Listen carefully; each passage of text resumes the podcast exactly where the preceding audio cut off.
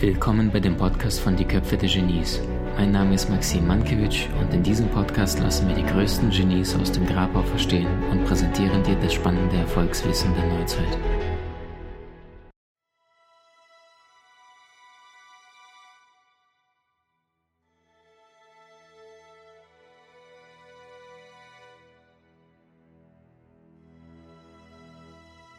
Erster Tipp, die Seele ist das Leben, der Geist, der Verstand ist der Bauherr und die Physis, das ist der Körper, das ist das Resultat.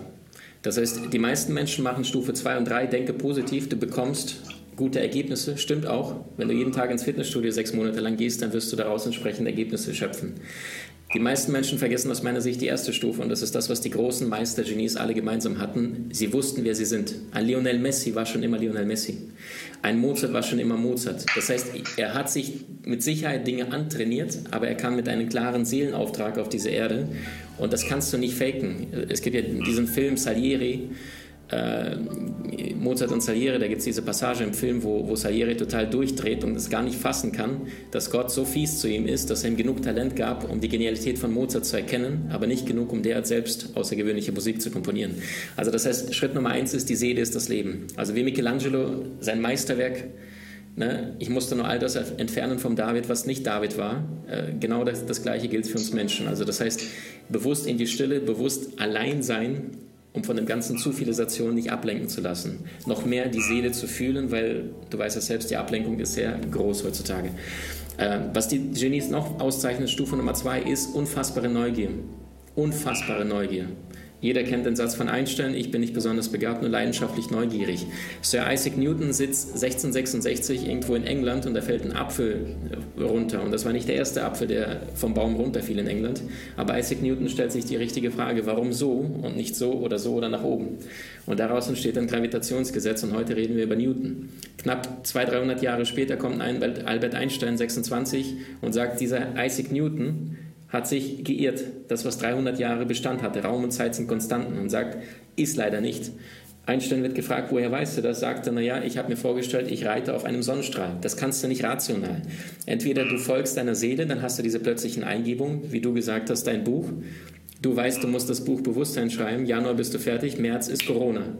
Das kannst du nicht planen. Die Frage ist, wie, wie, stark ist dein Urvertrauen? Die meisten Menschen verlieren das Urvertrauen, indem sie sich betäuben. Netflix, Konsumwahn und, und, und. Ähm, das heißt Neugier. Finde raus, wer du bist. Hast du einen Tipp, ähm, um da mal reinzugehen, Max? Klar. Hast du einen Tipp, ähm, wie Menschen wieder in die Verbindung mit ihrem Urvertrauen kommen können? Wunderschön. Henri David Thoreau sagte, ich ging in die Wälder, um all das auszurotten, was nicht lebend war, um nicht in der Stunde meines Todes zu erkennen, dass ich niemals gelebt habe.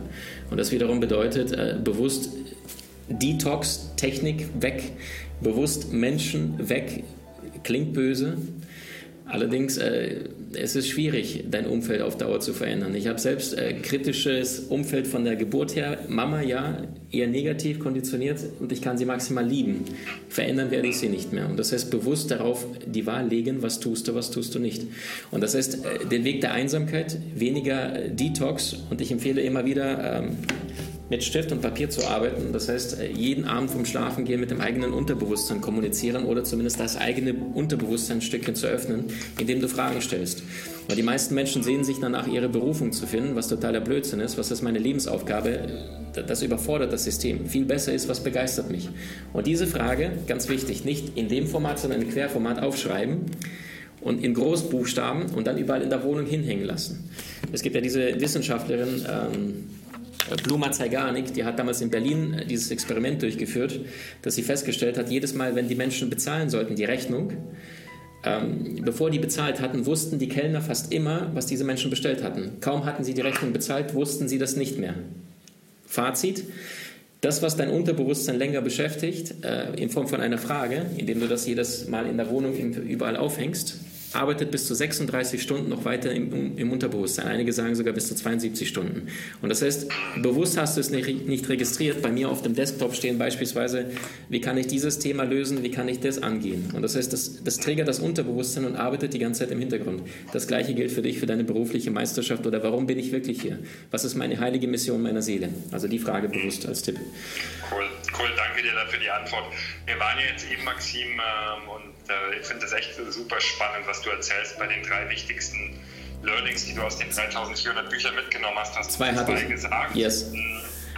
Gehen wir nochmal zur ersten zurück. Das ist ja, bevor wir dann zur dritten kommen, also liebe Community, wir lösen das auf jeden Fall auf.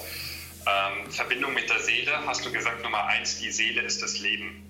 Hast du praktische Tipps, wie finde ich meine Seelenaufgabe? Ist es für dich auch in diese Stille gehen und auf die Intuition hören? Das wäre jetzt meine Antwort, Verbindung mit der eigenen Intuition, weil die Intuition ist die Sprache der Seele oder auch die Herzensstimme, das Bauchgefühl oder hast du da äh, zusätzliche andere Gedanken, Maxim?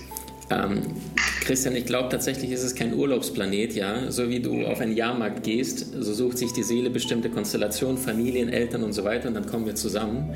Und so wie, wie einer auf so einen Jahrmarkt geht und sich in diese Gondel reinsetzt und dann die ganze Zeit kreist, dann gibt es manche Menschen, die kotzen sich voll, manche kriegen einen Herzinfarkt, aber das wird durchgezogen. Erst wenn die Gondel aufhört zu reisen, dann steigst du aus und dann merken sie, da geht es einem vielleicht nicht gut. Und das Gleiche passiert hier auf der Erde. Und das heißt wiederum, in anderen Worten, ähm, die Basis für Erfolg sind richtige Entscheidungen. Richtige Entscheidungen bauen auf Erfahrung auf, doch Erfahrung bekommst du durch falsche Entscheidungen. Das heißt, äh, ich habe mich total angeklagt, als ich damals im Consulting gescheitert bin. Heutzutage würde ich sagen, scheitere schneller wenn ich mein, mein damaliges Ich treffen würde. Und das heißt, weniger Selbstkritik, Selbstverachtung, oh Gott, ich, bin, ich habe es versagt, ich habe mich total fertig gemacht, sondern noch mehr, ich mag zwar nicht den Grund erkennen, wozu das gerade geschieht, aber ich werde noch mehr ins Vertrauen gehen und, und annehmen. Einen Meister erkennst du daran, dass er den gegenwärtigen Moment annimmt und liebt, egal wie dieser sein mag. Also bewusst bewusst den Moment lieben. Und das sagt sich leicht, wenn du Erfolg hast. Ich hatte keinen Erfolg und, und umso schwerer fiel es mir. Und für mich war das einfach so eine Karte. Ich bin damals gefeuert worden, was ich erzählt habe, bin nach Hause gefahren mit meinem alten Peugeot 206 und habe eine Karte gezogen, so eine spirituelle Karte. Und dann stand da drauf nur sie, nur Liebe. Wir werden deinen Weg äh, derart meistern, dass du es dir jetzt noch nicht mal vorstellen kannst. Und mir hat damals nur die Karte Halt gegeben, weil ich damals nach Köln gezogen bin, kannte kein Schwein und nach zwei Monaten sitze ich in einer fremden Stadt, habe eine Wohnung, habe ein Auto und habe Hartz IV und, und, weiß nicht, was ich tun soll. Aber genau daraus ist dann dieser Weg der Meisterschaft entstanden. Hm, cool, cool. Danke fürs Teilen. Also mhm. ähm, echt coole Sachen. Jetzt nimm uns noch mit äh, den, den, dritten Tipp. Also wir waren bei der. Seele. Yes. Ähm, das dritte noch deine drittwichtigste Erkenntnis aus diesen 3400 ähm, Büchern? Ganz klar Leidenschaft.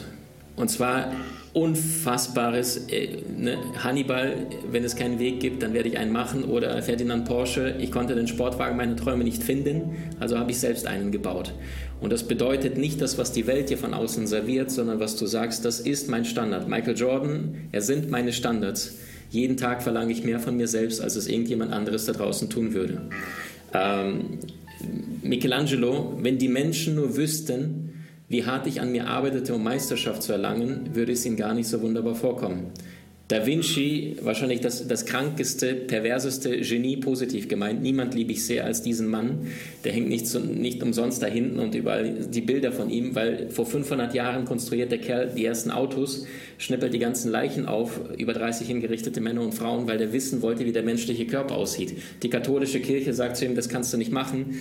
Dann sagt er, ich will dir rausfinden, wo der Sitz der menschlichen Seele ist. Und dann haben sie gesagt, mach mal.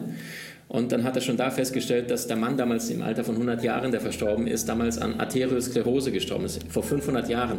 Den Prototyp eines Fallschirms konstruiert, 1485, der dann erst 515 Jahre später äh, getestet wird. Warum? Zum einen saß er an der Quelle, zum anderen war er unfassbar neugierig, der hatte keine Schulbildung, kein Griechisch, kein Latein, aber der hatte Sehnsucht, der hatte Traum im Herzen und äh, er war bereit, all in zu gehen. Und das bedeutet, er hat zum Beispiel in seinen Notizheften äh, alles rauf und runter geschrieben, was er da draußen sah. Das heißt, wenn er einkaufen gegangen ist, dann hat er seine Einkaufsliste. Liste.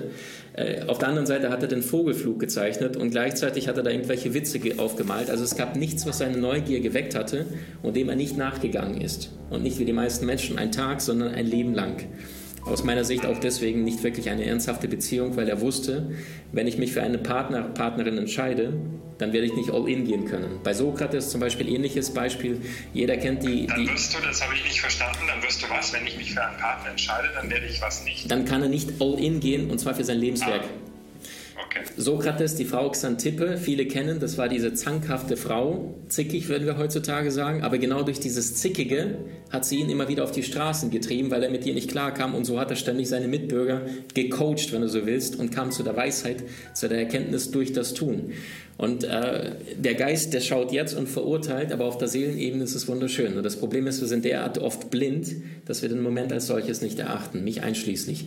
Und das heißt Leidenschaft, all in gehen, absolutes, ich setze die Standards, ich setze die Regeln.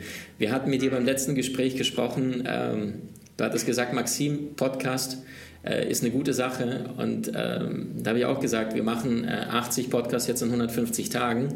Jetzt mittlerweile muss ich mich korrigieren, Christian, es werden eher 100 Podcasts äh, bis 120 in den nächsten 150 Tagen. Warum? Wenn ich nicht all in gehe, dann kann ich doch nicht anderen Menschen den Weg zeigen, äh, was möglich ist, wenn, wenn du all in gehst, wenn du bereit bist, wirklich etwas zu tun. Und ähm, wir haben beide einen Menschen, den wir beide sehr schätzen da draußen in der Welt, Tony Robbins. Ähm, du bist ihm mit Sicherheit auch begegnet, ich, ich durfte auch die Hand schütteln. Und der Mann setzt für sich auch ganz eigene Standards. Und die Frage ist, wie du es sagst, ich weiß nicht, wo mein Limit ist, aber ich weiß, wo es nicht ist. Also wer entscheidet in deinem Leben, was möglich oder nicht möglich ist? Und das ist immer die eigene Größe und die Bereitschaft, wirklich weiterzumachen. Wie genial bist du wirklich? Trainiere deine Fähigkeiten und erlange deine Meisterschaft mit den außergewöhnlichen Videokursen aus unserer Online-Akademie unter köpfe-der-genies.com.